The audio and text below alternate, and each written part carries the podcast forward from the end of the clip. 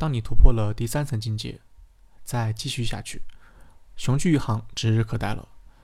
这个时候，你应该是企业的中层干部，但想升职到大型企业的高层，通常需要更长的工作年限积累、独特的绩效贡献和一场成名之战。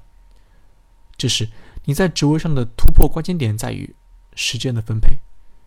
你是被下属的各种反馈、各种琐事困扰着，还是可以将大部分的时间分离出来，解决企业的核心问题，解决老板的诉求？将日常精力和核心问题整理好，开始这段挑战不大却特耗时间的活。唯一需要注意的是，除了做事儿，还要会做人。一旦到了企业的高层，当然我这里指的并不是微小企业，在这条岗位的路上就无限接近于终点了。跳槽、入股、引领行业变革，天花板不过如此。这时你的最后一项修炼。是达到财务时间的双自由，这条途径通常就是创业。从打定主意创业开始，首先面临的是选择战场，哪片战场你较为熟悉，哪片战场你的胜算更大。行业的选择中，首先我们要看这个行业现在是否存在着大佬垄断，有没有明显的第一名。比方说，淘宝、天猫是电商行业的第一名。在大部分市场份额被垄断的情况下，作为后起之秀，除非有细分的市场可以让你占领，同时有足够的资本运作，否则吃力不讨好。相对的，如果市场没有垄断地位的企业，一旦你的产品能击中用户的主要需求并做好传播，你是有机会跃居第一的宝座。例如，当年的逻辑思维介入的是知识经济市场，通过书本知识。加差异化解读，加讲故事的形式，刷新了用户的认知。大家听完之后觉得自己升级了。那个时候只有他提供这样的服务，因此顺理成章的成为了第一。进一步来说，我们要观察竞争壁垒。就好比攻城略地的时候，对方的城墙越高，墙壁越厚，还没有漏洞可以钻，你就很难占领它。已有的市场份额你很难侵蚀。就只能捡别人剩下的了。因此，一是你能否跨越竞争对手设计的壁垒；二是你跨越了之后，自己还能设置什么更高的壁垒。二零一零年，国内刮起一股山寨风，各种山寨机横行于世，被模仿最惨的有诺基亚、HTC、三星，而 iPhone 的仿造并不多，仿它的卖的也都不好。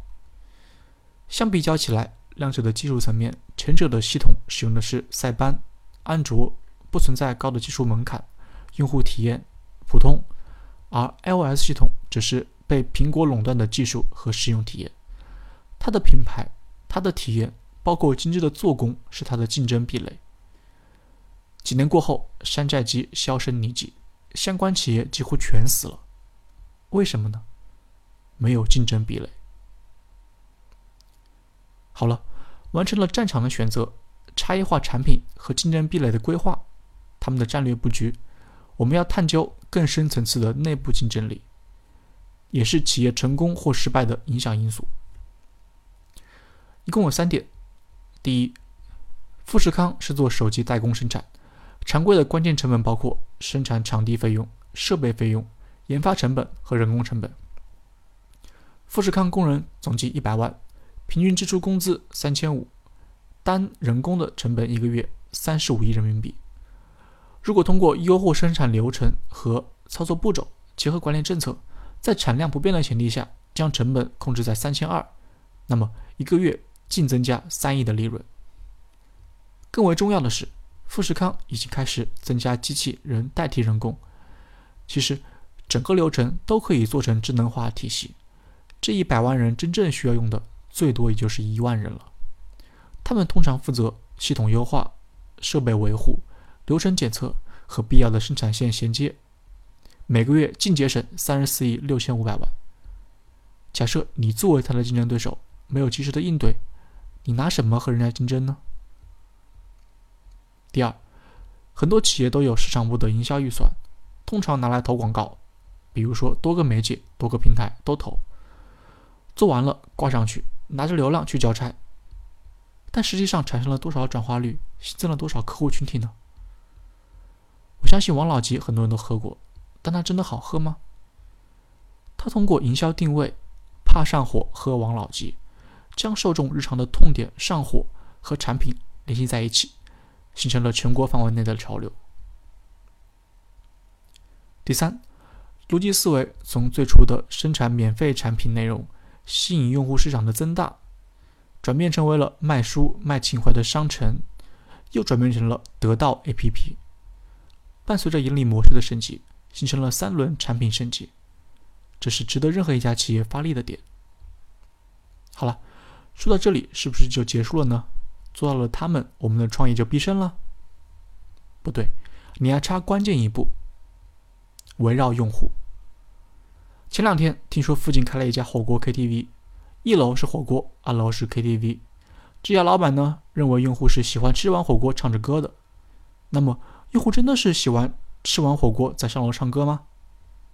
这里我就不分析了，留给大家思考。利用前面所学的思考模型和案例，这个案例应该难不到你的。周几年的时候，大家照相都用胶片机买胶卷。那么这就是用户的需求吗？柯达恰好是这样认为的。但是胶片机被数码相机完全取代了，数码相机之中的卡片机呢，又被手机拍摄替代的七七八八。因此，做好这些，基本上就可以说我们在围绕用户了。以上再加上一个执行力，保障高效准确的执行落地，那么我看好你哦。下一篇。也就是这个系列的最后一讲了。如果大家以后想我了，可以来微博和我互动，搜索“宇恒 China” 即可。